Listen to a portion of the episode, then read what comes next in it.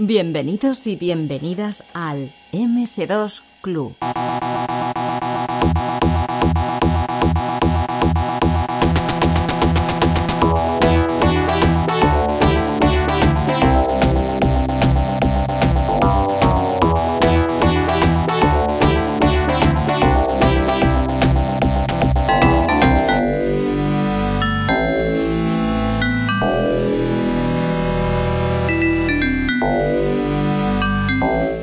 Tenemos en el MS2 Club a una persona que yo he investigado un poquito para que me hablase de.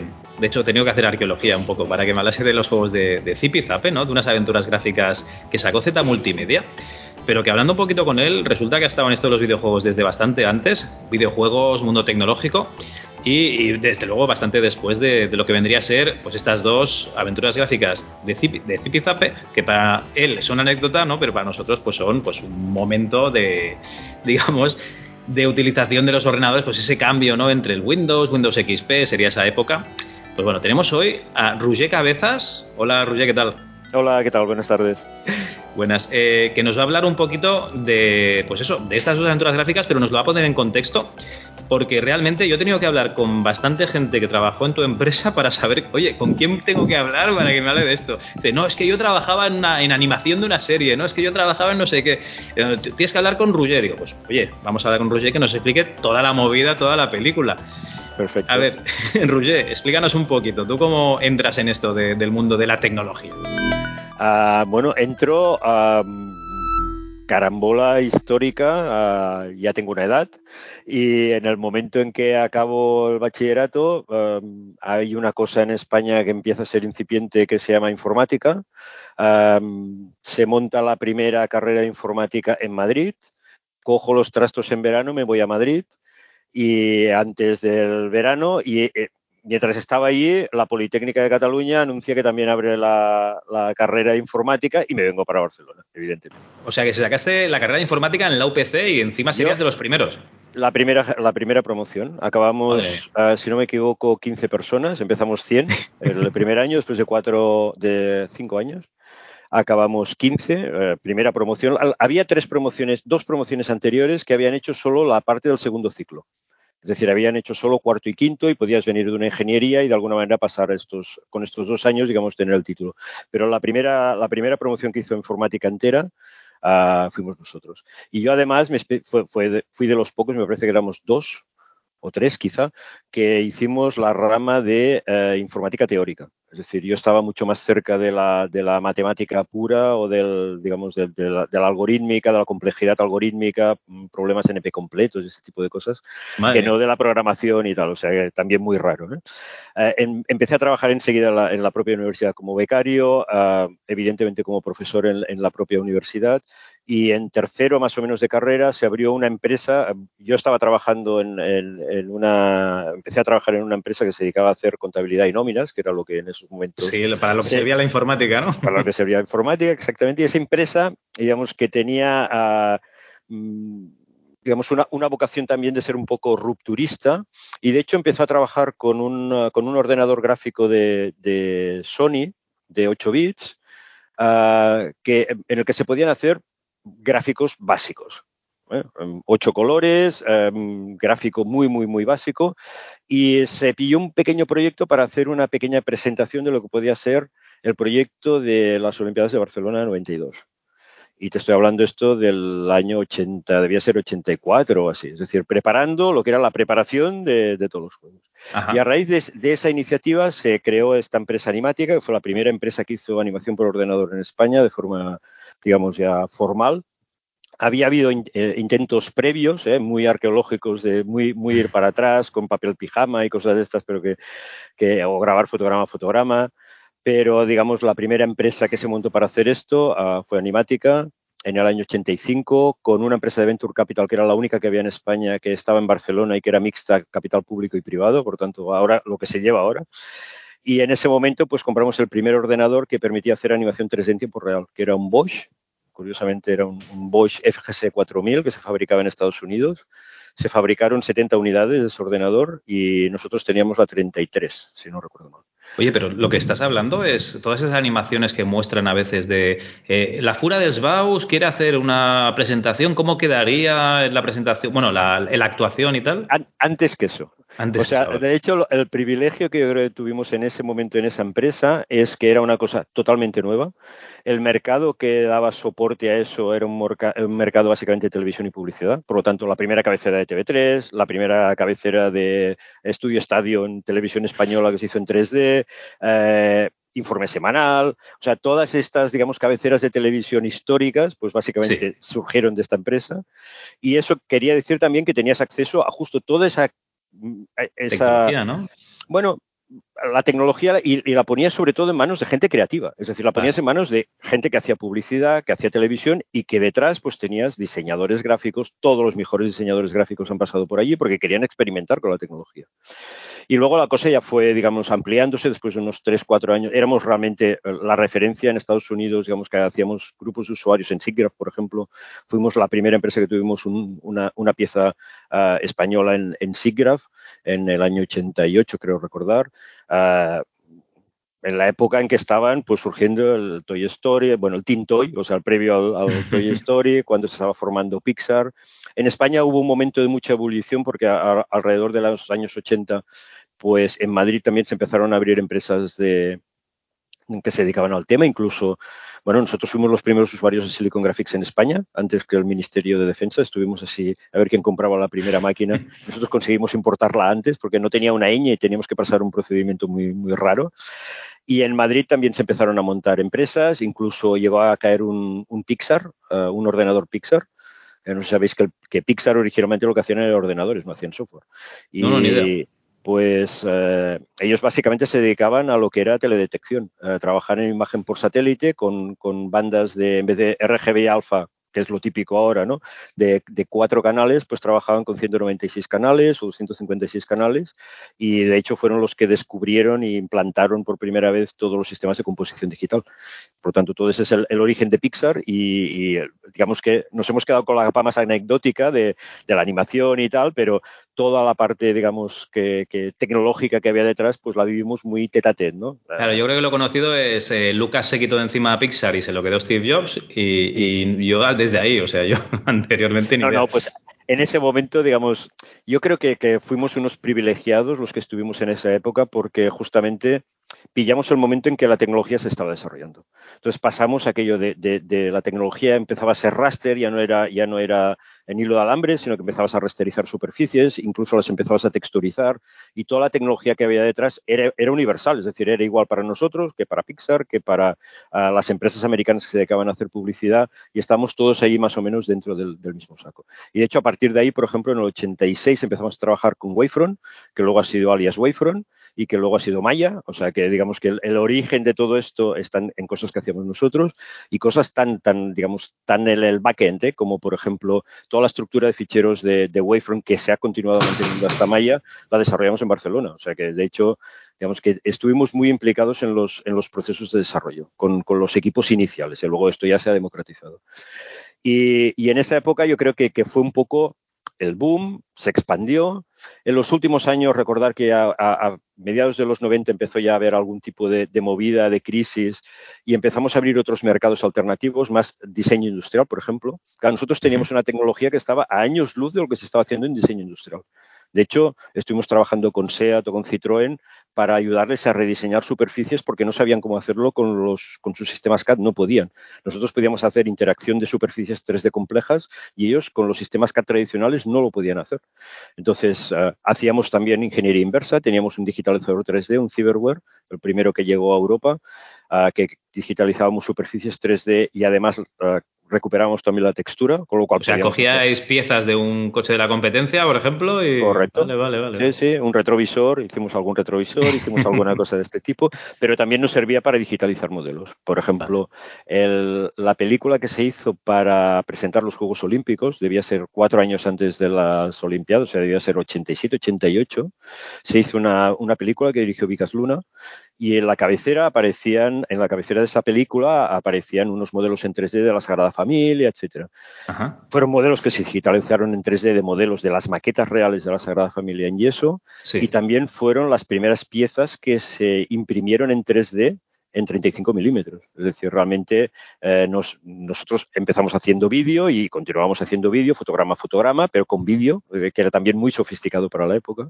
Pero también fuimos los primeros que conseguimos hacer películas en 35 milímetros. Se hizo la cabecera del Festival de Cine de aquí Barcelona, eh, se hizo luego esta, esta cabecera de las Olimpiadas y luego se han ido haciendo muchísimas más cosas. Hicimos un, film estereoscópico en, la Expo de Sevilla en el 92, con, con gafas estereoscópicas en 60 milímetros, o sea, no en 35 en 60, formato grande. Y todo eso era la primera vez que se hacía. Es que eh, éramos los primeros que hacíamos todo. Eh, era la primera vez que se hacía esto, la primera vez que se hacía esto otro. Y de alguna manera, cuando se acabó esta aventura, porque de alguna manera el, sector del, digamos, de la televisión y la publicidad pues daba para lo que daba y tenía el espacio que tenía, sí.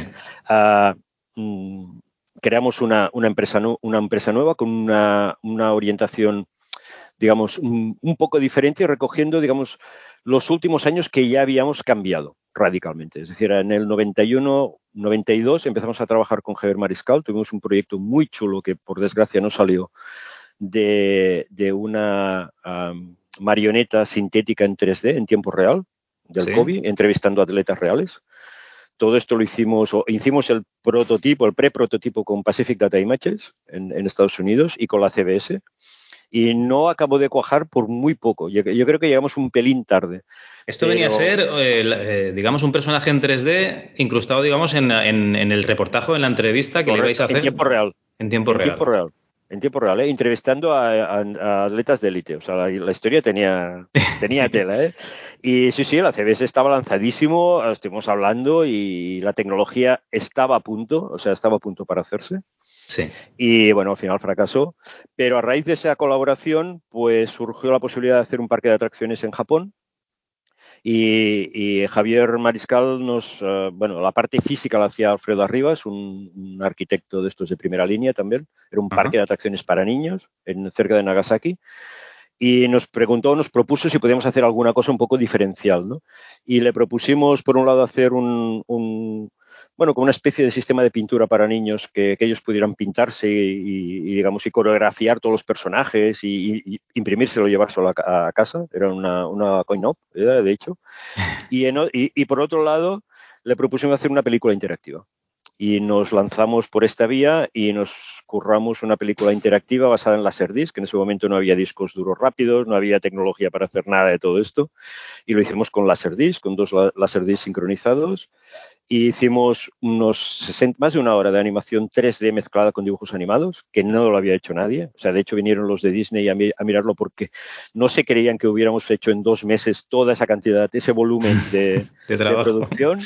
Tanto en 3D, eh, tuvimos aquí gente de fuera que nos ayudó, tuvimos a Ed Buttress, que fue uno de los modeladores de la, de la Enterprise de Star Trek, del físico, del real, o sea, un maquetista real. Y, bueno, conseguimos, digamos, acabar el proyecto muy bien. Al final era una coin-op también, es decir, en, en, en, Aquarinto tú te sentabas allá, tirabas una monedita, empezabas la aventura y en función de las decisiones que ibas tomando, pues la aventura iba cambiando. Entonces, si tú eres un espectador, cada vez veías aventuras diferentes. Porque Oye, Roger, ¿y de, ¿y de, qué temática era esta, esta máquina? Era, esto era el, mundo de, de, Acuarinto, que era un personaje ah, para niños, era la parte de niños, era una aventura, eran personajes muy basados en Calder, muy mariscaliano, toda la, la escenografía era como un laberinto marino, es, eh, es una historia realmente muy potente, estuvimos trabajando, nos costó mucho porque realmente llegar a desarrollar una película interactiva con diferentes... Eh, argumentos y subargumentos y que todo fuera coherente, es decir, que tú lo pudieras ver desde el principio al final como una aventura continua, pero de hecho eran trozos individuales que en función de tu decisión pues los empalmabas de forma diferente. ¿no? Es que me está recordando... Sí, sí, no, desde luego. Me está recordando que por esa época más o menos debía estar el... Bueno, esa época no, un poquito más adelante. Eh, los justicieros, ¿no? La máquina esa que hicieron con Laserdisc también, pero esta era de, imagen real, o sea, eran, eran escenas. Sí, sí. La filosofía era más o menos la misma. Sí, sí, sí. sí. Y, de hecho, a ver, la gracia también es que nosotros les colocamos a los japoneses sí. un sistema de animación, un sistema de Laserdisc en PAL ¿vale? Ellos quieren el NTSC. Y nosotros les llevamos las máquinas en PAL y de hecho estuvimos trabajando, al final las pantallas er, eran Sony normales, pero estuvimos trabajando con NHK para que las pantallas pudieran ser las primeras pantallas que tenía NHK en alta definición. Esto estamos hablando del año 92, ¿eh? o sea que realmente nos, nos vamos 30 años atrás. ¿eh? Muy, muy iniciático todo. Ah, también habíamos hablado también de una pequeña instalación de realidad virtual, que también hacíamos cosas, pero claro, en aquel momento la realidad virtual eran dos pantallas LCD en un casco de moto y esa era toda la realidad virtual que teníamos. Era el cortador de césped, la realidad virtual de la época. Antes, anterior a eso, o sea, que imagino.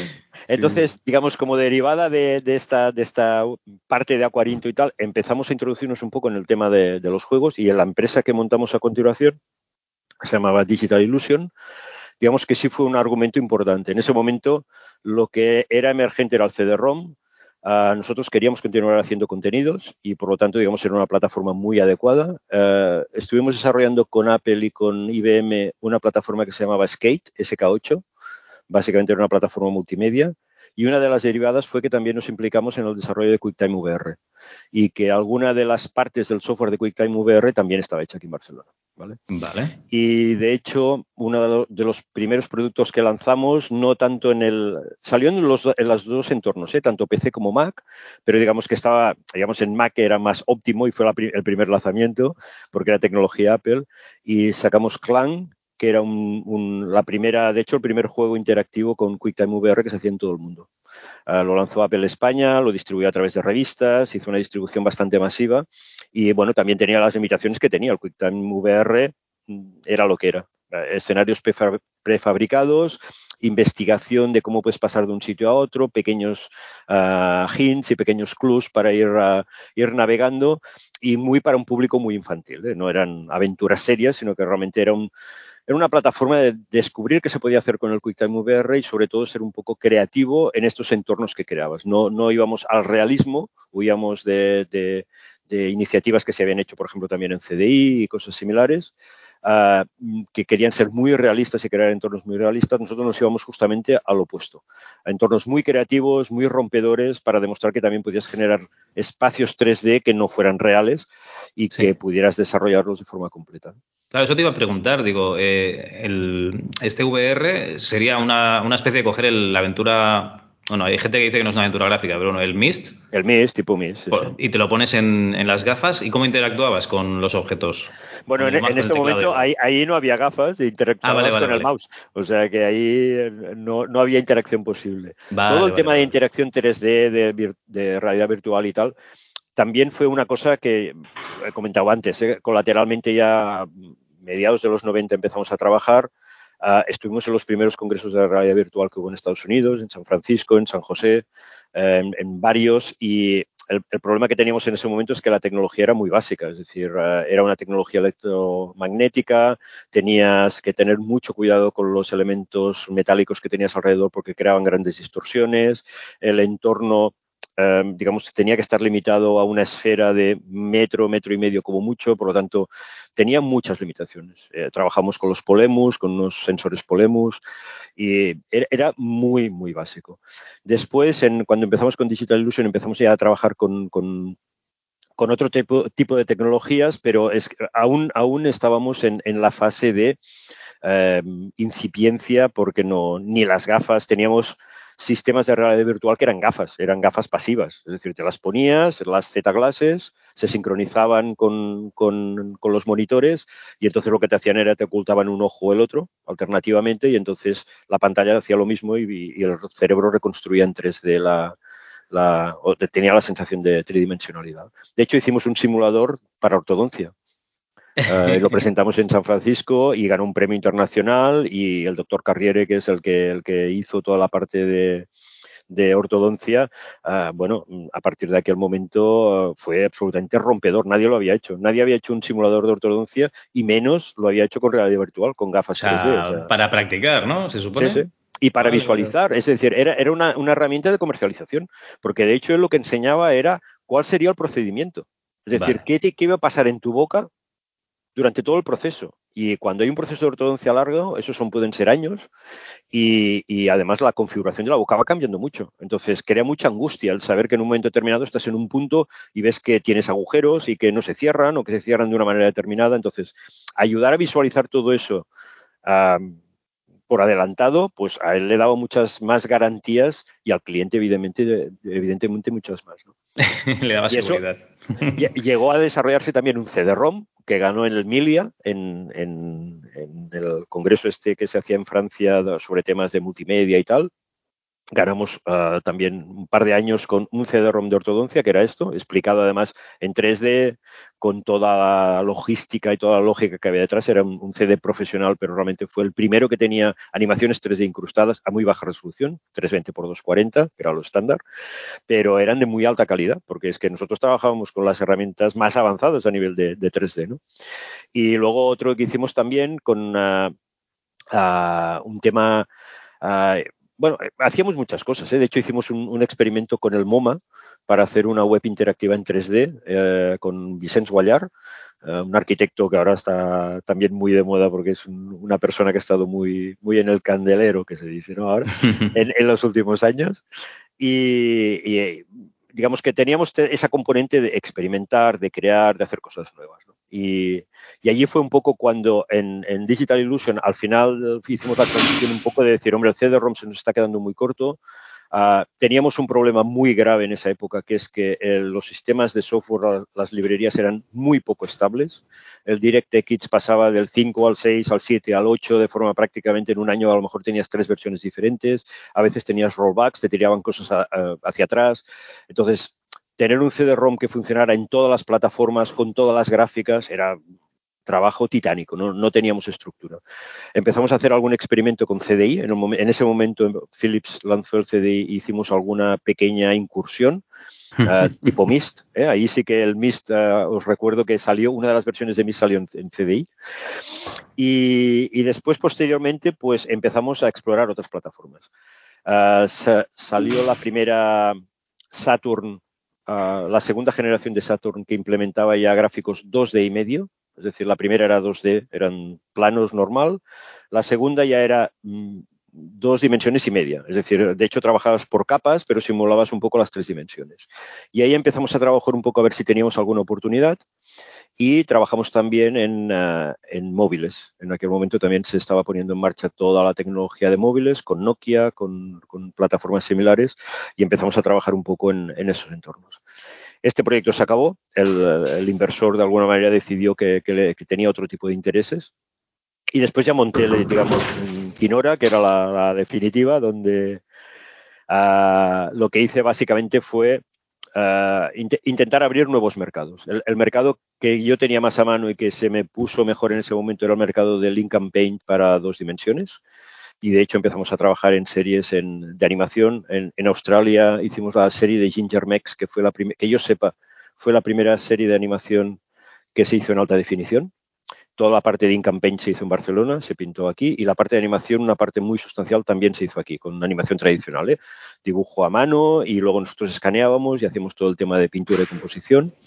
Y, y en paralelo también empezamos a explorar también otras plataformas, especialmente la PlayStation 2, que en ese momento final debía ser 99, 2000 aproximadamente, empezaron a ver las primeras unidades y se empezó a abrir el mercado de los desarrolladores nos convertimos en desarrolladores de PlayStation 2 y desarrollamos un, proyecto que fue el primer MMORPG que se aprobó para PlayStation 2, que se llamaba Draxet, y era una aventura online. Uh, teniendo en cuenta que en ese momento pues no había ningún proyecto aprobado en Europa, es decir, era el primero de una aventura gráfica masiva online para PlayStation, era la bomba.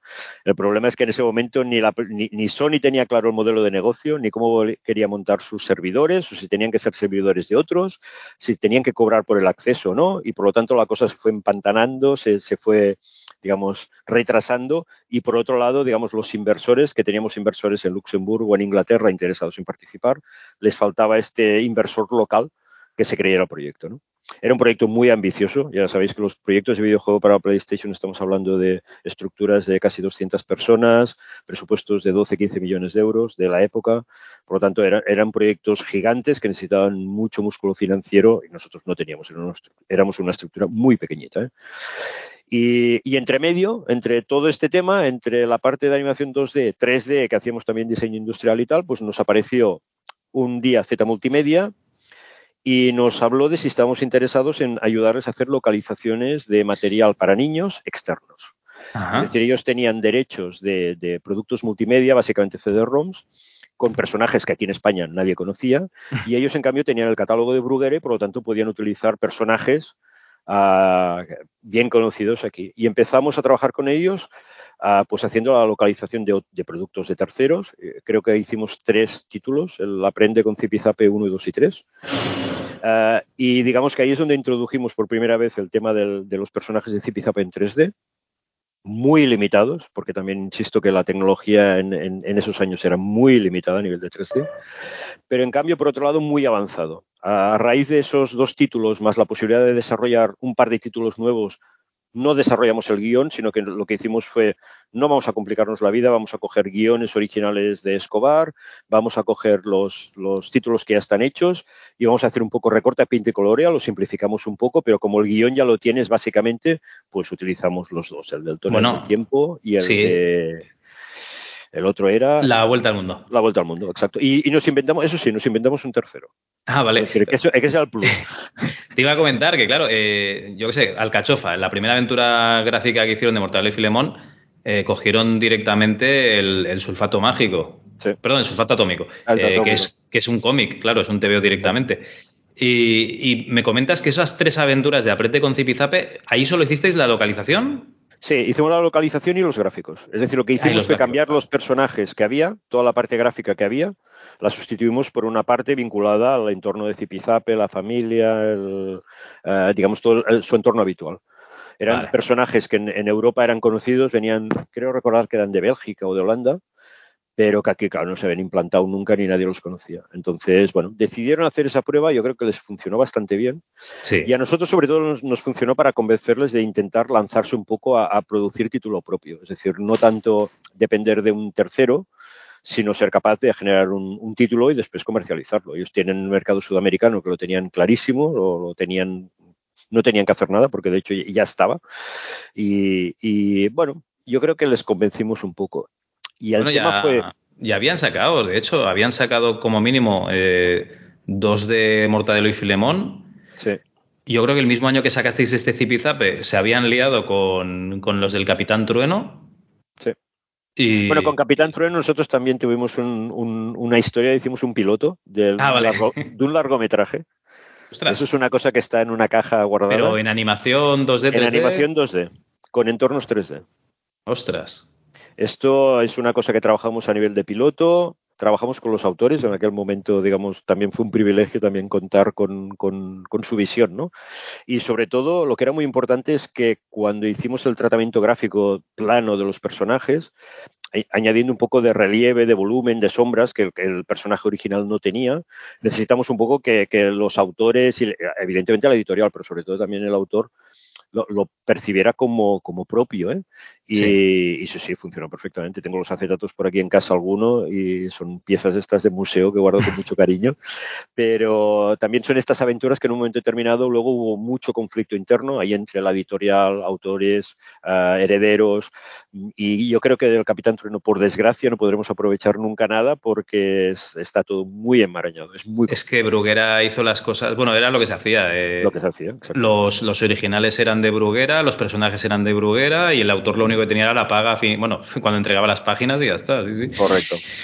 Entonces, con Zip y yo creo que los convencimos por varias cosas. Primero, porque vieron que éramos capaces de hacer o de generar gráficos y sobre todo los pequeños sketches de animación. Ya no era tanto el personaje en una posición o en otra. En, ese momento también el CD-ROM daba lo que daba. Es decir, no, no había animación 3D, digamos, en tiempo real ni cosas de este tipo. Entonces todo era, estaba pregrabado, pero tú podías generar unos espacios en 3D que fueran asumibles desde el punto de vista del espectador, es decir, reconocías perfectamente que eso era el entorno de Zipizape y eran sus personajes y era el sitio donde vivían y era donde se movían. Y por otro lado, que teníamos la capacidad de generar animación de forma bastante masiva. Y el secreto es que justamente ese proyecto nos ayudó junto con una empresa del País Vasco que se llamaba, se llama STT, a ellos hacían, empezaban a trabajar en el, mundo de la captura de movimiento para aplicaciones deportivas. Nos conocíamos previamente de alguna otra historia. Nosotros hicimos en, en, el, en el año 88, hicimos las cabeceras de animación de televisión española para Seúl, que no sé si las recordáis, que había un discóbolo que lanzaba un disco y tenía un movimiento súper realista y fue la primera captura de movimiento que se hizo en España. Era la cuarta vez que se hacía en el mundo. Lo hicimos con también con vídeos, con cinco cámaras de vídeos, con esparadrapos enganchados, una, una cosa también bastante, bastante Funcionó, ¿vale? Y en este caso ah, habíamos estado en contacto con esta empresa porque estaba empezando a esto, habíamos hecho alguna cosa con el Centro de Alto Rendimiento también en tema de análisis biométrico. Sí. Y, y, de alguna manera, pues bueno, con ellos surgió esta posibilidad y sobre todo les identificamos un gap de mercado que ellos fueron capaces de cubrir rápidamente. Y es que en ese momento lo que ahora conocemos como el rigging de los personajes, es decir, el colocar el esqueleto dentro de un personaje 3D para que luego puedas moverlo y luego tengas todas las articulaciones, ahora todo lo demás, es decir, la piel, los músculos, todo vinculado. En ese momento era sencillamente la forma externa, pero que eso lo pudieras hacer y pudieras escalarlo sin problemas. Es decir, que pudieras utilizar una persona que tiene la estructura esquelética que tiene y lo puedes aplicar a un personaje que es muy pequeño, como los, los zipizape, por lo tanto, brazos muy cortos, ¿vale? O piernas muy cortas. Y el mismo sistema de captura lo puedes utilizar para el padre, para la madre o para otros personajes. De manera que luego puedes escalarlo de, forma automática. ¿no? O sea, que les pones unos puntos de referencia, ¿no? Más o menos para que sepas hasta dónde llega. el, problema es que, es que cuando tú lo mueves tienes que tener en cuenta de que no es lo mismo mover un brazo largo que mover un brazo corto. vale. ¿Vale? Entonces la rotación sí que es la misma, pero claro, se te cruza toda la geometría y todo. Entonces, ah, ah, con, ellos lo solucionaron, fueron los primeros que solucionaron este problema y entonces lo que podíamos hacer era capturar de forma muy fácil movimientos, los traspasábamos directamente a, los personajes y eso nos permitía hacer animación 3D de forma muy rápida, ¿vale?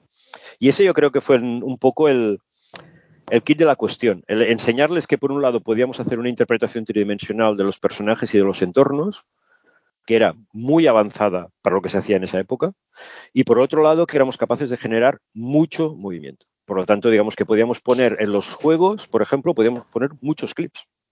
Y eso era nuevo. Es decir, normalmente se ponían tres o cuatro, se ponía una intro, hacías dos peliculitas entre medio pero aquí en, los juegos de Zipizape había unas cuantas decenas de, animaciones en cada uno y eso era absolutamente nuevo. Insisto, también, ¿eh? 320 por 240, a 15 fotogramas por segundo, limitado a que puedas lanzarlo en tiempo real con una librería DirectX 6 o 7 y, por lo tanto, y con gráficas universales, es decir, nada de envidias ni, ni cosas de estas súper sofisticadas. Vale. Oye, y más o menos para que nos hagamos una idea, ¿no? Con todo este sistema que teníais, ¿cuánta gente trabajaba en uno de esos juegos a la vez? Teníamos una persona programando, dura y pura, hicimos un, motor de animación 2, d y medio, que es en, lo que está basado. Eh, fue muy directo porque teníamos muy claro cuáles eran las restricciones y, cómo queríamos hacerlo. O sea, no queríamos hacer una cosa súper sofisticada, ni un motor 3D, ni cosas de estas. Fuimos muy, muy directos a lo, que, a lo que queríamos. Juego 2D y medio. Lo programó una persona que es ah, Javier Collado, me parece. Sí. Y no sé, quizás tuvo tres, cuatro meses para desarrollar el, motor y luego ya era sencillamente ya la implementación. Y en el tema de gráficos teníamos cuatro personas en total.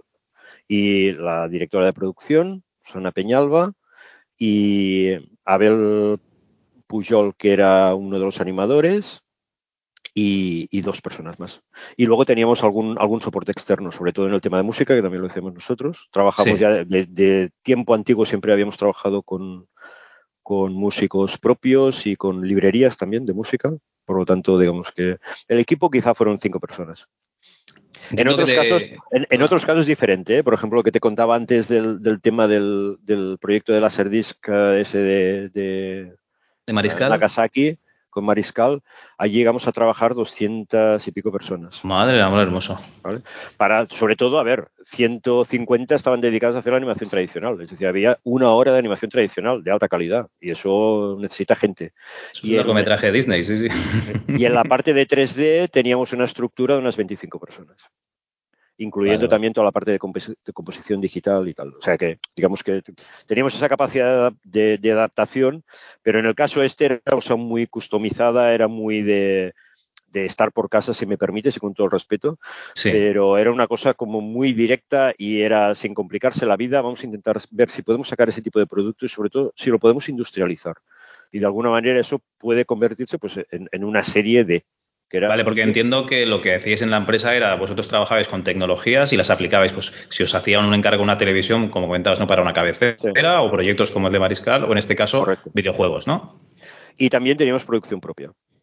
De series. De, series, de todo. Es decir, de hecho, proyectos, llegamos a hacer bastantes cosas. Hicimos una serie en Flash la primera serie de animación que se hizo en Flash en España también lo hicimos nosotros, que eran los refranes de pacotilla, que era también para niños, que era en, animación Flash, pero claro, podías poner la pantalla a toda pantalla con Flash y aquello se movía. Y claro, era una cosa que era alucinante. Eh, o sea que, digamos, sí, teníamos acceso, mucho acceso a la tecnología más avanzada y siempre, digamos, que yo creo que estuvimos un poco en, en la parte de delante. Y sobre todo también teníamos esa, parte creativa, ¿no? decir, si tú me pides creatividad, yo la tengo. Y si quieres sencillamente que me aplique la, creatividad que tú tienes y que te dé un servicio, también te lo puedo dar. Pero digamos que también habíamos desarrollado proyectos de series, eh, bastantes proyectos de series, tanto en 2D como en 3D, en 2D y media. Eh, cosas bastante, bastante avanzadas, yo creo, al, tiempo. Eh, visto con, perspectiva histórica, ah, yo no me arrepiento de nada porque la verdad es que creo que he sido un privilegiado pudiendo hacer todas estas cosas, porque os podéis imaginar que con todas estas batallitas que os he explicado, cada aventura era nueva. Es que no se repetía nada. Cada vez era un reto nuevo y tenías que plantearte cosas nuevas. Con videojuegos, por ejemplo, estuvimos con, con fuimos desarrolladores de, ya os he comentado, tanto de Sega y también fuimos desarrolladores de Nintendo. Y estuvimos en una serie de reuniones con Nintendo y Sega en su momento en Estados Unidos. Nosotros lo que nos interesaba más, también por el tipo de, editorial que había aquí y de publisher que tenías aquí, el tema de lo que se llamaba entonces el edutainment, ¿no? Es decir, era más, más que buscar el juego, juego que ahora ya se ha consolidado, en ese momento era el ámbito ese que está a caballo y sobre todo también pues para los niños, para el público más joven. ¿no? Y la sorpresa fue que cuando íbamos con nuestros proyectos de juegos a, a Nintendo tanto para las, las, consolas originales ¿eh? como las que estaban desarrollando y Sega también, eh, estos proyectos te los tiraban por la cabeza.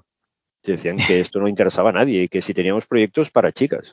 Aquello que decías, en el año 90, 91 que hicieron ese planteamiento te rompía totalmente los esquemas. Porque ellos tenían unos juegos muy chulos para chicas y claro, sus juegos era que iban al instituto, se compraban uh, gadgets, iban de tiendas a comprar, se vestían, medio tonteaban con los profesores y ese era el, modelo de juego que a, él les interesaba para, a ellos les interesaba para atraer el, público femenino. Pero eso era, sería, sería, en Japón, ¿no? Porque aquí... No, no, no, esto ya te digo, Estados Unidos, cuando los japoneses iban a buscar contenido y en reuniones de, de desarrolladores, que claro, es que alucinabas. Tú ibas con un esquema de decir, hombre, tenían productos y de hecho en las Nintendo y en las Sega siempre ha habido productos educacionales o de edutainment, ¿no? Sí, sí. Y, decían, no, no, sí, esto ya, ya, lo hacemos nosotros, esto no hay ningún problema. Lo que necesitamos son otras cosas. Hostia. Y era bastante curioso ¿eh? cuando te enfrentas a este, a este mercado con una visión diferente. Ahora yo, yo, diría que ha cambiado mucho, ¿eh? pero en ese momento, claro, también lo que te permitía hacer este tipo de, de cosas un poco locas era, te permitía acceder un poco a, esos niveles ¿no? de, decisión y de saber realmente qué es lo que estaban buscando, que era, que era el kit de la cuestión. ¿no? Al final decía, si, si cogías el, punto aquel que, en, aquel momento Nintendo necesitaba o que Sega necesitaba, entonces ya estabas. No lo conseguimos porque yo creo que íbamos con una, con una visión un poco naif. ¿eh? Pero bueno, mm, siempre tenías la esperanza de que alguien, alguien en, algún caso, en el tema de CD-ROM sí que hicimos alguna cosa, con, digamos, en, temas de, educacional, pero realmente las plataformas que nosotros veíamos que tenía que ser la plataforma de futuro, es decir, las consolas era lo que realmente iba a reventar el mercado, ahí no conseguimos entrar a tiempo. ¿Y con la Philips, con la CDI tampoco? con la... Bueno, hay un, dicho que dicen que Philips inventa pero no vende. Sí. Entonces, la tecnología en ese momento era muy buena, pero faltó el punto de la comercialización y ahí falló Philips. Es decir, eh, hicimos pruebas, incluso hicimos pruebas de telebanking. Es decir, la consola Philips tenía una conexión a Internet, aunque fuera de baja velocidad. Entonces tú podías hacer pruebas de, banco remoto. Es decir, tú podías estar en casa y eso no se hacía ni desde los ordenadores. O sea, era una cosa absolutamente kafkiana, nadie se le había ocurrido. Y de golpe Philips sabía un poco el melón y dijo, a lo mejor lo podíamos utilizar para esto. Y hicimos alguna prueba con algún banco. Ah, y luego, evidentemente, planteamos el, tema de los juegos y tal, pero no salían los números. Es decir, el, coste que tenía hacer un MIST en, eh, para CDI. Y vender cuatro, y, y, vender cuatro. Mm, o sea, o lo tenías en, otras plataformas y lo que hacías era sacrificar en parte la jugabilidad y, y utilizar la, digamos, la componente gráfica, o si no, aquello no se vendía. Vale. Oye, de, Z Multimedia, es que claro, me extraña tanto esto de, de, Zip y Zape. Eh, a nivel monetario, ¿esta gente qué tal? Porque eh, en principio, a mí me han comentado que muy bien, ¿vale? Para que te hagas una idea, un capital trueno, pues unos 15 millones, sin problemas, ¿vale? Pero eso de que cambiasen, ¿no? De que, de empezasen con Alcachofa. Al año siguiente, Argos. Luego Argos se disuelve, y empieza Vega Multimedia porque, bueno, porque el, que estaba delante de Argos acabó hasta las narices y dije, hasta aquí llego. Correcto. Y, entre medias estáis, vosotros aquí sacando los tipizape, digo, aquí... ¿qué no, nosotros era, era, era, producto low cost. O sea, imagínate, es decir, nosotros lo que hacíamos eran las localizaciones. Por lo tanto, lo de Capitán Trueno fue una cosa que en un momento determinado no sé cómo les encajó, cómo lo hicieron, pero fue una cosa excepcional. Evidentemente, ni soñar de esas cifras. ¿eh? Nosotros estamos haciendo localizaciones infinitamente mucho, mucho más bajas de precio. Bueno, pero cuando hacéis el, tonel del tiempo y la vuelta al mundo, que ya son juegos... Es igual. Es, es, que al final dices, lo único que te he cambiado es que el contenido ya no me viene creado. Es decir, el contenido lo creo yo. Pero el contenido ya lo tengo el motor. Si hago dos o tres productos, ya lo tengo amortizado porque también es un motor sencillo para, para lo que tiene que ser. Estaba diseñado para eso y si hacía alguna evolución ya hablaríamos. Pero también nos teníamos que convencer unos y otros de que podía haber mercado. Y, de hecho, creo que fue por su parte que en un momento determinado ya mm, decidieron no hacer nada más y no hicieron nada más, ni, ni con nosotros ni con nadie. ¿eh? Ah, seguimos localizando algún título más, alguno de Mía y algún otro algún otro CD-ROM recuerdo que habían sacado también con personajes que no, eran no eran suyos, compraban ya todo el pack hecho y sencillamente hacíamos la localización en castellano o, en algún caso en inglés. Eran títulos que estaban en castellano y los querían vender en, otros mercados y hacíamos la, localización en inglés. Pero ya de gráficos ya no hicimos nada.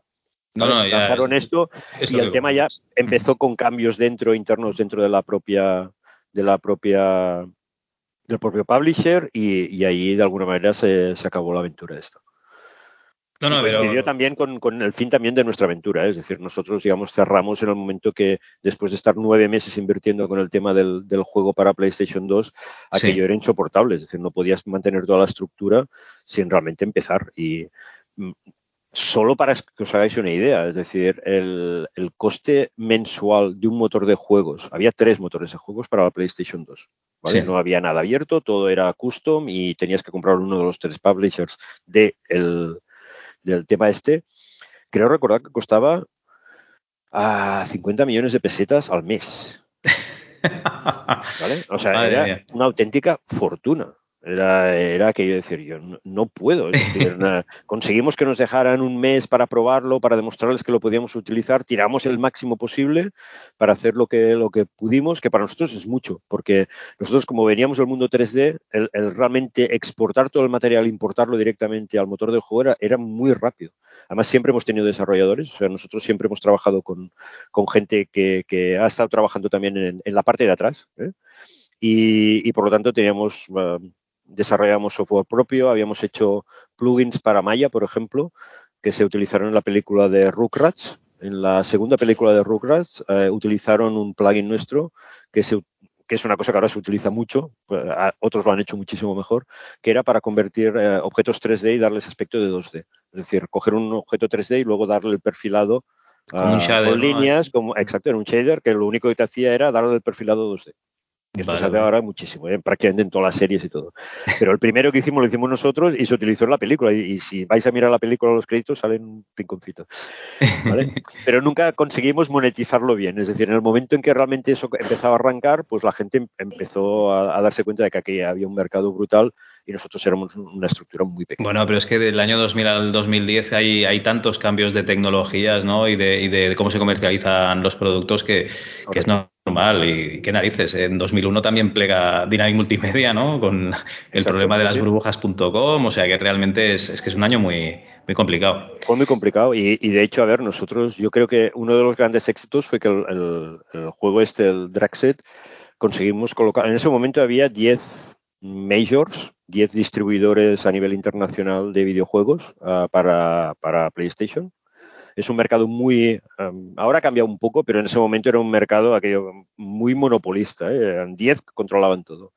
Y teníamos NDAs con 8 de los 10. Es decir, conseguimos llegar a, de los 10 publishers a 8 que les hicimos perder el tiempo mirándose una Biblia de 900 páginas uh, llenas de dibujitos y de personajes y de entornos y, y tal. O sea que de, yo creo que eso fue uno de nuestros éxitos, pero también fue un poco nuestra tumba, ¿no? Eh, se volvió insostenible y, y, tuvimos que cerrar. Vamos, que faltó la pasta ahí, ¿no? Sí, sí, claramente. Eh, estábamos, yo creo que estuvimos avanzados, yo creo que casi 10 o 12 años. Sí, sí.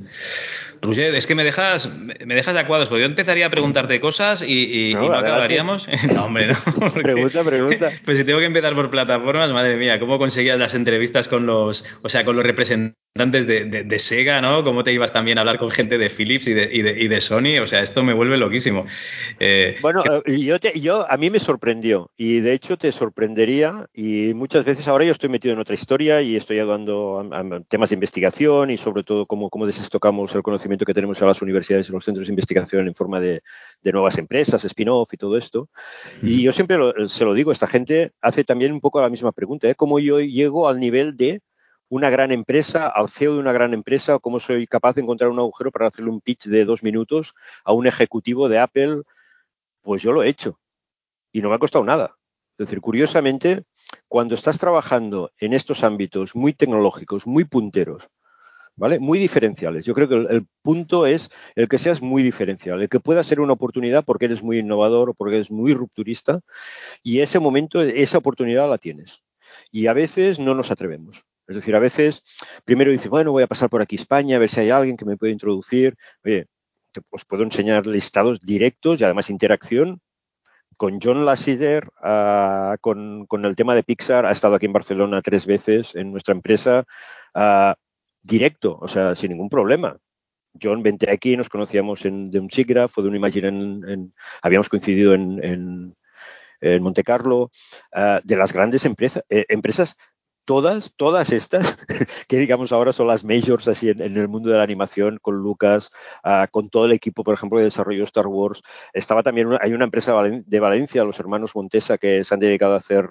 Uh, uh, escenografías 3D, ¿vale? escenarios 3D que han trabajado muchísimo también con Lucasfilms y que tampoco se les conoce nada. Es decir, también, digamos, dentro de, de estos entornos a veces hay un cierto desconocimiento muy segmentado y todo lo que hay alrededor que también ayuda a veces no se ve. ¿no? Y en este caso yo lo que también recomendaría es esto, es decir, si tienes algo que sea muy rupturista es muy fácil, tienes que atrever. ¿Y cómo lo consigues? Pues directo, o sea, buscas el contacto, mail, teléfono, lo que haga falta. Y curiosamente, yo te digo, mi experiencia fíjate que he tocado muchas cosas, ¿vale? De muchos sí. ámbitos muy diferentes. En todos los casos, al final, con quien he querido hablar, he podido hablar. Y no me ha sido uh, especialmente difícil. Vale, vale, no, no, lo que sí, claro. Sí, que tienes que ser capaz de, de, ser muy conciso, muy directo, ser capaz de, de explicar las cosas mm, de forma muy rápida, pero sobre todo enseñar esa parte que es la que te diferencia de todo lo demás. Vale. Y cuando tú tienes una te tecnología o estás delante de una tecnología es, es mucho más fácil. Claro, yo, a ver, yo como desarrollador de Apple, pues, es que claro, se me abrían todas las puertas del mundo. Pero claro, primero tuve que llegar a ser desarrollador de Apple. ¿Y eso fue difícil? No. Fue ir al Congreso de Desarrolladores de Apple en Estados Unidos, tres contactos con tres panelistas en un momento determinado y, se acabó. Y ya está. y entrar en un programa del skate, este con IBM y con Apple, que son dos majors en, eran en, este ámbito. Lo mismo, es decir, oye, yo estoy haciendo contenidos multimedia, tengo contenidos multimedia, estoy trabajando con QuickTime VR, estoy trabajando con CDI, ¿vale? Me interesa esto para hacer esto, esto y esto. Las primeras páginas web multimedia, pues, oye, enseguida, claro, encajas perfectamente. Pero tienes que ser capaces de, de determinar ese tipo de cosas, ¿no? O cómo llegar, pues, por ejemplo, Sega, Sony, evidentemente para nosotros era relativamente fácil en el sentido de que nosotros accedíamos como desarrolladores. Por lo tanto, el primer paso era convertirte en desarrollador, que a veces es difícil, a veces es mucho más fácil de lo que parece, ¿vale? Pero evidentemente tienes que tener contenidos, tienes que tener gente, tienes que tener detrás un currículum que pueda acompañar es que de hecho no vas con las manos en el bolsillo y dices yo tengo una idea, sino que estás produciendo contenidos, que has demostrado que, puedes hacer cosas y sobre todo que puedes hacer cosas diferenciales. Y por ejemplo, en el caso de, Animática, que, fue la primera vida, lo que era muy rompedor y continúa siendo muy rompedor a pesar de que la tecnología era muy rupestre, era que nosotros utilizamos creativos de verdad. Es decir, con nosotros, lo que tú comentabas antes, nosotros hemos hecho cosas con, en 3D con la Fuera de los Baus, con Javier Mariscal, con Peret, con uh, Alfredo Arribas a nivel de arquitectura, pintores, escultores, o sea, la lista es enorme porque todo el mundo quería probar esa tecnología. Tanto los que trabajan en plano, en 3D, cine, hemos hecho videoclips para Serrat, estuvimos a punto de hacer un videoclip para Miguel Bosé. O sea, todo el mundo estaba interesado en utilizar esa tecnología para, para aplicarla. Entonces eso a ti te da una, carta de presentación, en, este caso muy importante para abrir este tipo de puertas. Y en la parte tecnológica, pues eso, es decir, el, que tú seas capaz de desarrollar contenidos e, es el plus que tienes respecto al desarrollar también software o tecnología propia, que es el otro plus, ¿no? El, trabajar con Alias, ahí con Wavefront desde el principio, ser, estuvimos en un grupo muy activo en Europa para hacer un poco de contrapeso en Estados Unidos. Ah, en Estados Unidos estaban haciendo efectos especiales, pues desde Star Trek las primeras, ah, todas, uh, cuando empezaba Industrial Light and Magic, hicimos animación 2D y 3D antes que Disney, los equipos de Disney venían a mirar lo que hacías, todo esto te permite una interacción con gente que después con los años pues se va recolocando y tienes ya la puerta abierta. Eso también, la inmediatez a veces no es posible. Es decir, eh, para, para, abrir una puerta necesitas haber trabajado muchas cosas antes. Pero es posible, ¿eh? y el mensaje es, a veces nosotros mismos nos, nos, nos ponemos cortapisas y yo se lo digo, por ejemplo, todas estas spin-off que, que, aparecen y tal, oh, es que llegar a no sé quién de Repsol, pues oye, pues te vas a LinkedIn, buscas la persona, te introduces en privado, ¿vale? Y le envías un mensaje. Claro, si el mensaje le cascas un rollo infumable o le explicas una cosa que no tiene ningún valor añadido, pues no te harán ni caso. Pero si tú eres capaz de determinar aquello que en un momento determinado les puede interesar, ¿vale? Y estás en el momento justo, en el lugar adecuado, la puerta se te abre muy fácilmente. Vale, que más vale pedir perdón que pedir permiso, ¿no? Exacto. Lo que sí es recomendable es hacer eso, es decir, si lo haces, eh, diferenciate. Si tú vas a vender el mismo y dices, mira, yo estoy haciendo un juego como, pues ya está. Ya, hay uno que lo hace, ¿no? Antes que tú. Ya está. Es decir, lo que tienes que ser capaz. Por ejemplo, con el del MMORPG este de, Sony, nosotros nos anticipamos porque sabíamos que eso iba a tener esa funcionalidad, iba a estar incluida. Estaban pendientes de si ponían el chip dentro, si ponían el chip de internet o no. ¿Vale? O sea, si dejaban el chip fuera. Bueno, pues nos adelantamos y dijimos, es igual. Es decir, de una manera u otra, o sea, multiusuario online 3D. Y esa era nuestra apuesta. Y, llegamos antes que nadie. Bueno, oye, Roger, eh, después de, esta aventura, eh, cambias completamente de sector, vuelves un poquito a lo, a lo, que acabaste, bueno, a lo que empezaste a hacer cuando acabaste la carrera, ¿no? Vuelves un poquito al ámbito más científico. Sí, no, bueno, fue un poco una carambola. Em, yo en el momento que cierro la empresa, empiezo a moverme un poco y de golpe, eh, en ese momento hubo un cambio bastante sustancial en las universidades catalanas. Ah, hubo un cierto momento en que se profesionalizaron las estructuras gerenciales, es decir, la capa que está por debajo, de, la capa de gestión de la universidad.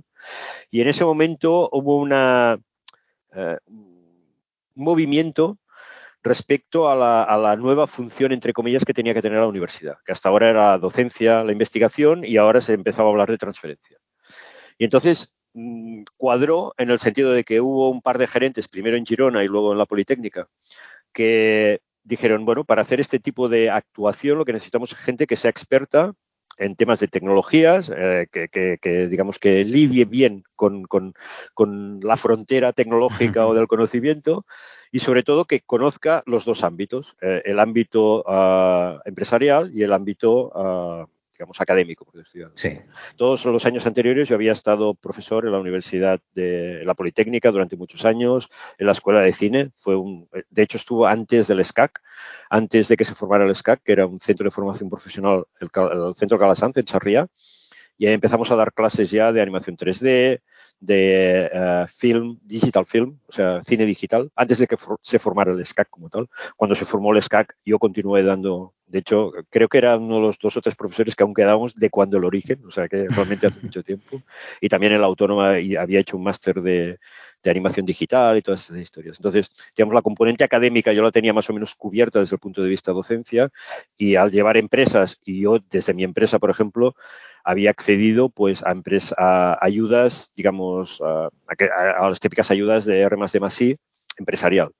Entonces, primero desde Axio, desde el, eh, luego el CEDETI, posteriormente, luego el Ministerio y luego en Europa. Es decir, había estado participando en proyectos europeos bastante grandes, con gente bastante potente a nivel de ponerles los contenidos, ofrecerles contenidos, hacer crear contenidos y parte del software. Entonces, esa visión de la investigación y de la gestión de la investigación, pues claro, les cuadraba perfectamente. Era una persona que tenía el, perfil adecuado. Entonces, me pasé a, este, a esta banda, estuve tres años en Girona, luego dos años en la Politécnica y luego me contrató un director general de investigación para darle soporte en los temas de transferencia y justo en el momento en que se estaba creando una fundación que iba a dar soporte a los centros de investigación de la Generalitat, a los 41 centros. En estos momentos tenemos 41 centros y 18.000 personas trabajando presupuesto es el quinto sistema europeo, por detrás de los dos franceses y los dos alemanes. El CSIC está en la posición número 9, o sea que realmente, digamos, a nivel de presupuesto son casi 10 veces superior, pero en cambio a nivel de performance, digamos que son, son mejores, por decirlo así.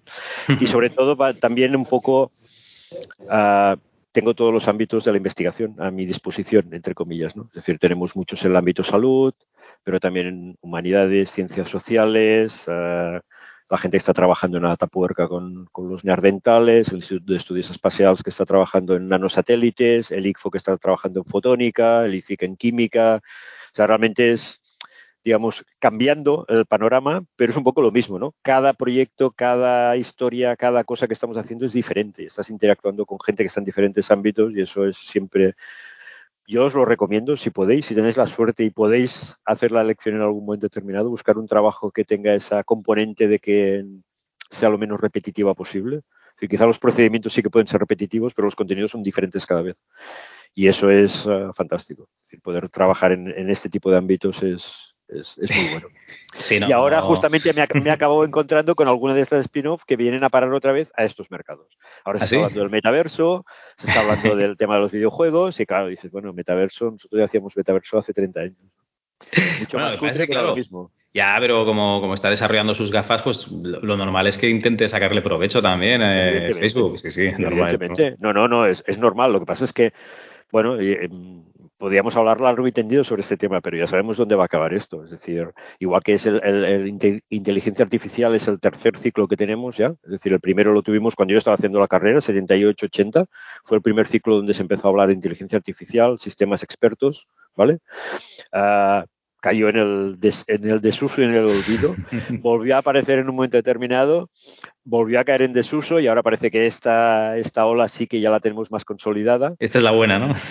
Espero que sí, yo creo que, estamos en la línea como mínimo y sobre todo con la ayuda de ordenadores cuánticos que de alguna manera te, te, dan ese plus que quizá en, en, inteligencia artificial eh, lo que estamos utilizando hasta ahora era fuerza bruta y realmente sabemos, y en informática especialmente, en informática gráfica aún más, que la fuerza bruta al final no te lleva a ningún sitio. Es decir, lo que hay que poner es inteligencia para justamente no tener que utilizar fuerza bruta.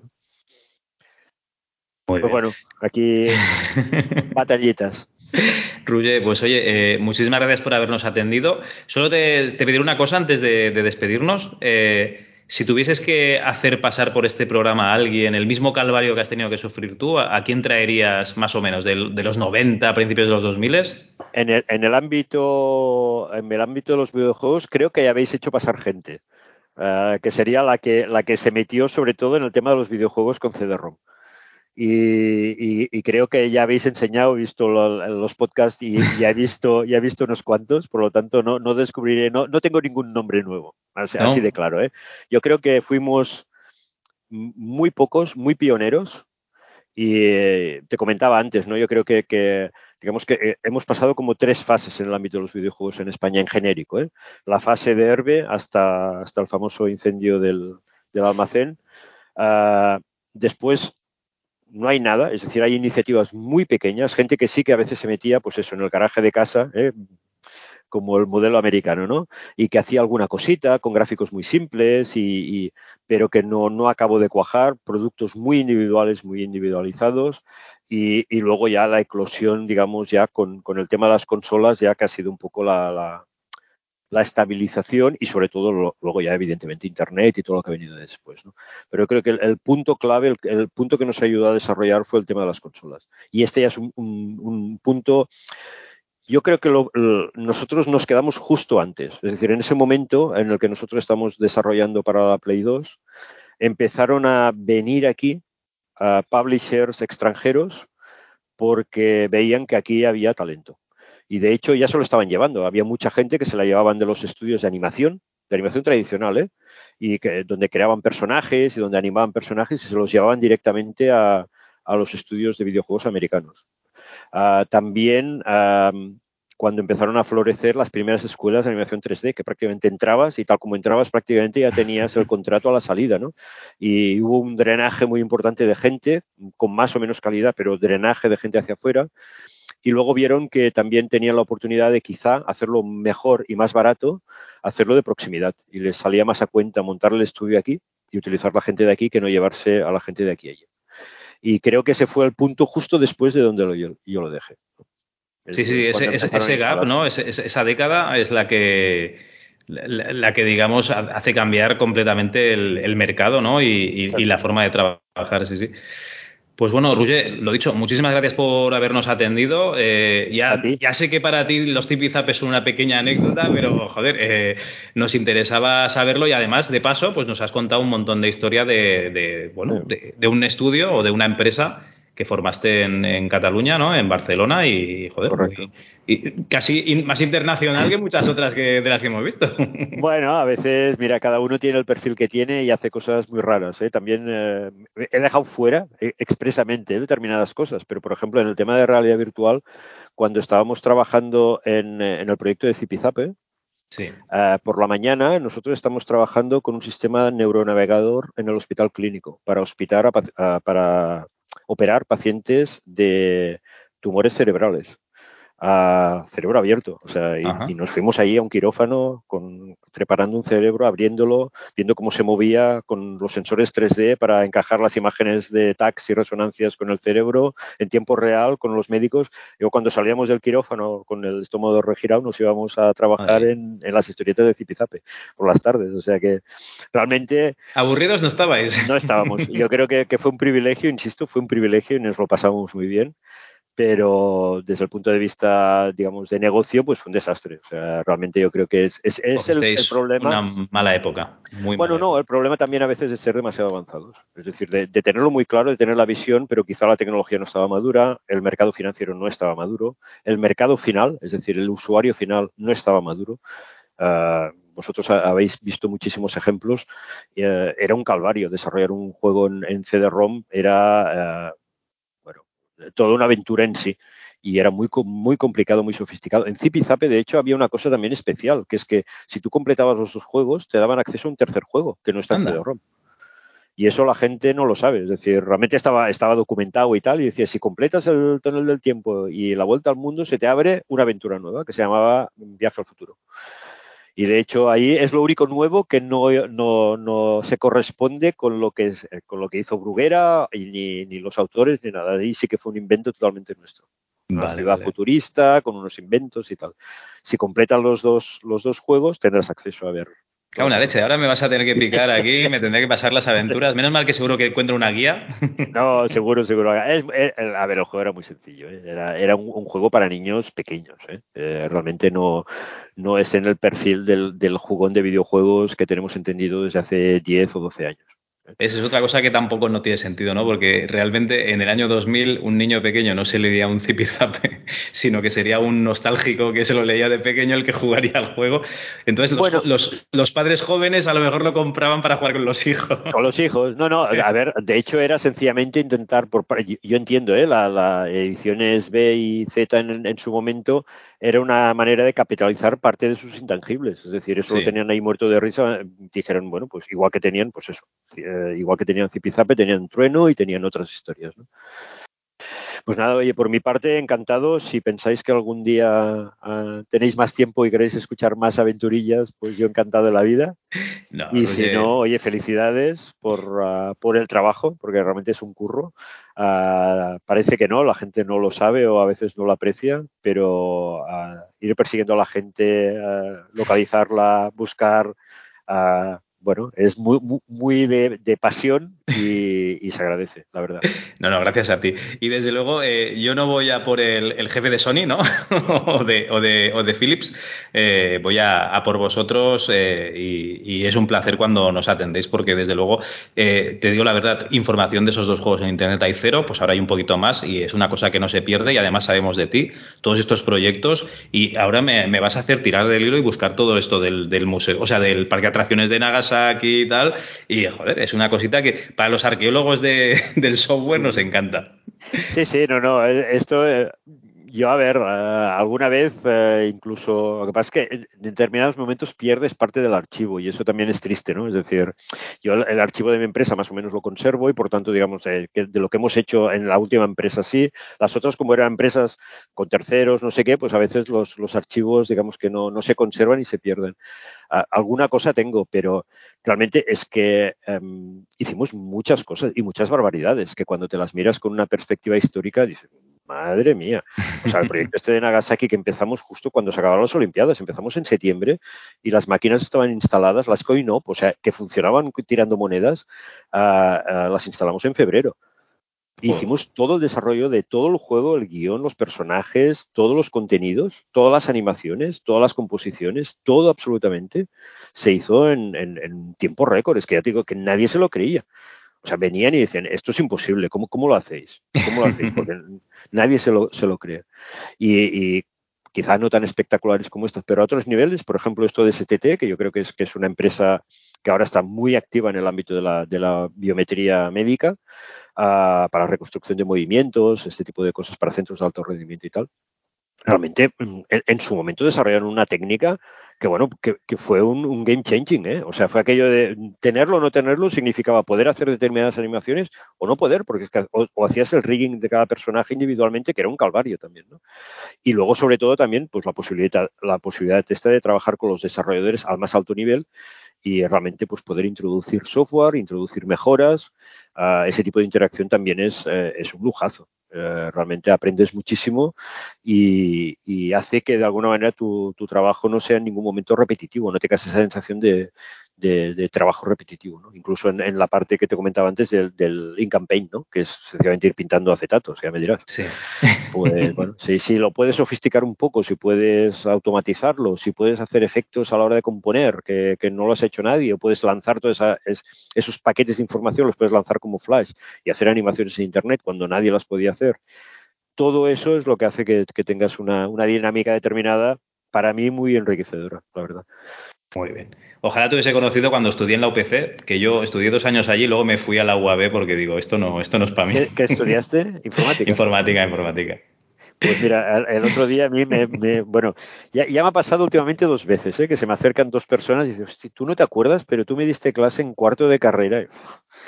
Y estabas en una empresa que hacían gráficos y, la verdad, yo estaba, realmente también es cierto que una de las cosas que es recomendable es cuando estás haciendo este tipo de cosas lo expliques. Es decir, que realmente la gente sepa qué estás haciendo, porque puedes encontrar muchas sinergias, puedes eh, encontrar muchas colaboraciones. Y yo en la universidad siempre he tenido muy buena relación y siempre he estado abierto a cualquier tipo de, colaboración, porque en parte es, una deuda que tienes, ¿no? Es decir, ellos te han formado, te han, puesto, digamos, las bases y luego sobre esas bases tú has podido seguir construyendo, ¿no? Entonces, claro, no, es lo típico, es lo típico además de, traer, por ejemplo, un ex, un ex, estudiante del centro para que te, cuente un poquito o les cuente un poquito a los alumnos, ¿no? La, vida laboral, lo que se ha encontrado y tal. En tu caso eres docente y al mismo tiempo pues eres un exalumno. No, y has trabajado en el ámbito privado, claro. Exacto. No, no, y además les explicaba esto, es decir, esto está muy bien, pero luego cuando paséis al lado oscuro ya veréis, la vida es dura. Por lo tanto, buscaros la vida y buscarosla bien, si puede ser, ¿no? Es decir, a nivel de, eso, de buscar un, digamos, un entorno que, sea agradecido desde ese punto de vista. Y yo, ya te digo, tuve la suerte de, que en un momento determinado mi padre hacía fotografía, ah, yo había hecho fotografía toda la vida, y en un momento determinado se te aparece la oportunidad de que tú estás estudiando informática y que interesa la complejidad algorítmica y saber si el, problema del traveling salesman es, soluble o no soluble polinómicamente y, de golpe se te abre un ordenador que hace unos gráficos que si eso mola, ¿no? Esto está muy bien. Puedo hacer gráficos y yo, pues bueno, tengo unas nociones de fotografía, de composición, pues oye, pues a lo mejor lo puedo. Y, y esa fue la carambola que hizo que, me encaminara hacia aquí y con todo lo que ha derivado posterior. Muy bien, muy bien. Bueno, pues lo dicho, Ruge, muchísimas gracias, de verdad. ¿eh? A ti y encantado de poder colaborar más adelante si quieres.